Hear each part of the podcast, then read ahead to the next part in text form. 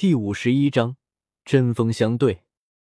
整条手链呈现淡蓝色，材质也是深海蓝贝，在串联的时候又加了一些冰银。除了美观好看之外，冰银能够让人触之冰凉，适合夏天女孩子佩戴。如果仅仅是这样，倒也不能吸引果儿的目光。但是那淡蓝色手链的连接处，却是连接了一枚淡蓝色的水系魔晶。淡蓝色的光芒从中透出，将手链渲染的美轮美奂，很是漂亮。看来这小巧的手链定然价值不菲，不，肯定价值不菲。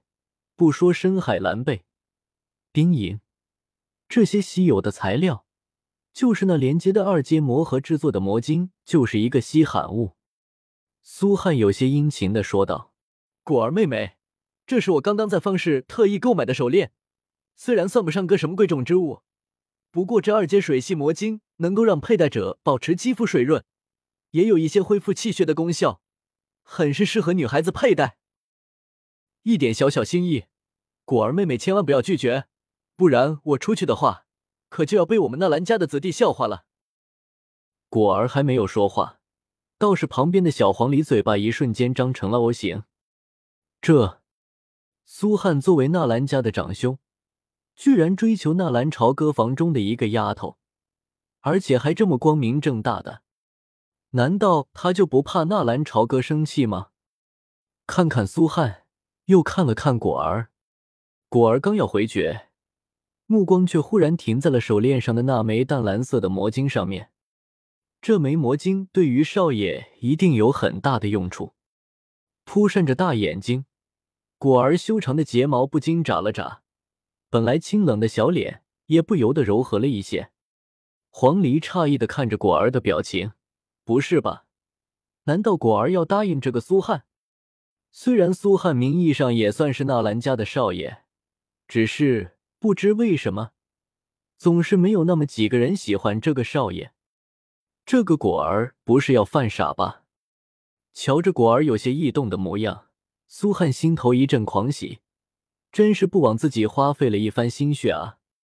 果儿妹妹，哥哥是真的喜欢你，哥哥向你保证，只要你跟了哥哥，哥哥立刻向我义父表明心迹，把你从小哥的手中要回来，然后我们就成亲。从今以后，你就是纳兰家的少奶奶了。以我的身份，要一个丫头还是很简单的。果儿还没有回应，小黄鹂的嘴巴再一次变大。成了一个大大的 O 型，难怪果儿异动了。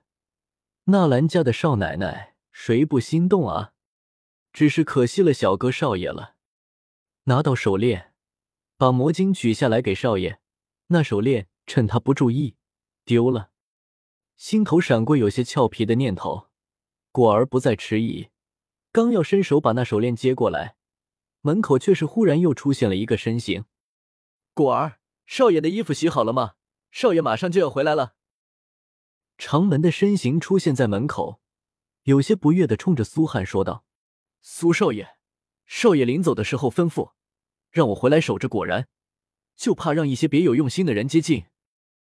看着好好的美食让搅黄了。”苏汉愤怒的转过身，看着长门：“阿大，记住你的身份，不该管的事情就不要管。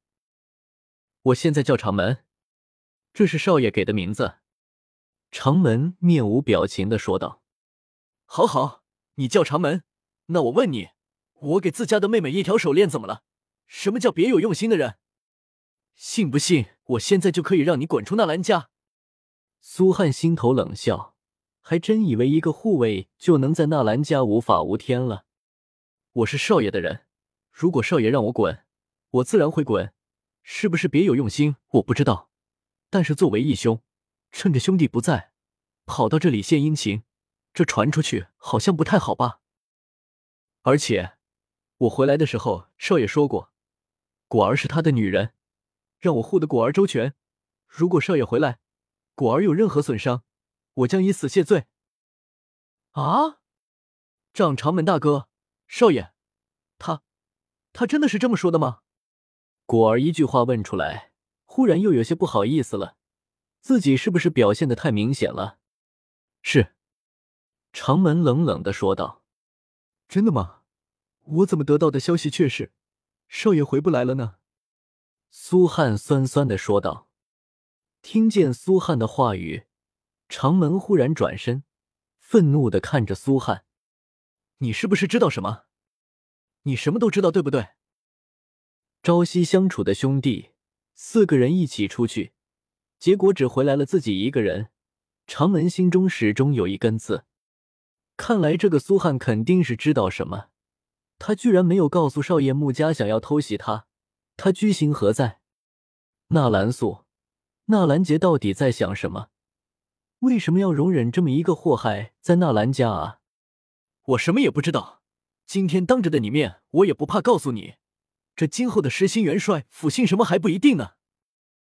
之所以敢这么肆无忌惮，苏汉一是想在果儿的面前放出自己的气势，二是就是要打击一下长门的气焰。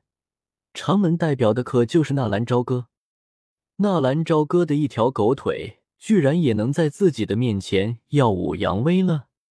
反正纳兰朝歌必死无疑了，不是已经死了。自己还有什么好担心的？纳兰素是他的义父，现在他才是纳兰王府的继承人。失心元帅府自然是姓纳兰。一声冷冽、沉稳的喝声传来，紧接着纳兰朝歌的身形走了进来。少爷，果儿和长门一看到纳兰朝歌，激动的纷纷抢上前。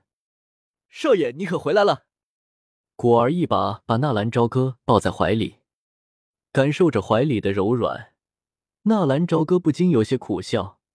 这个丫头越来越开放了。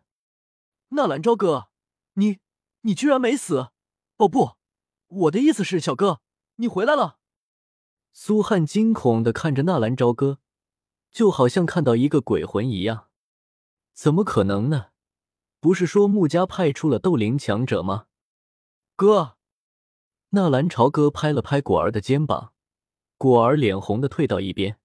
我没死，你是不是很失望呢？小哥，你说什么呢？我们是兄弟，我这是在外面听他们传言，说你在魔兽森林遇到了埋伏，是吗？哥哥的消息还真是灵通呢。可可，那个既然小哥你回来了，那我先回去了。苏汉有些灰溜溜的要跑。该死，纳兰朝歌为什么没有死？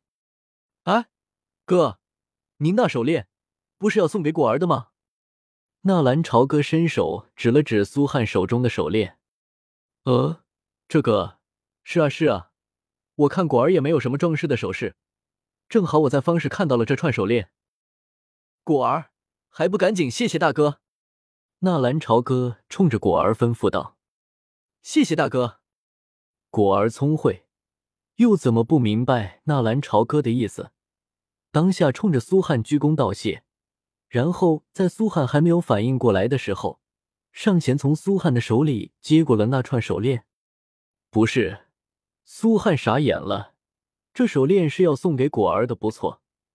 可这怎么感觉这手链就好像成了纳兰朝歌送的一样了呢？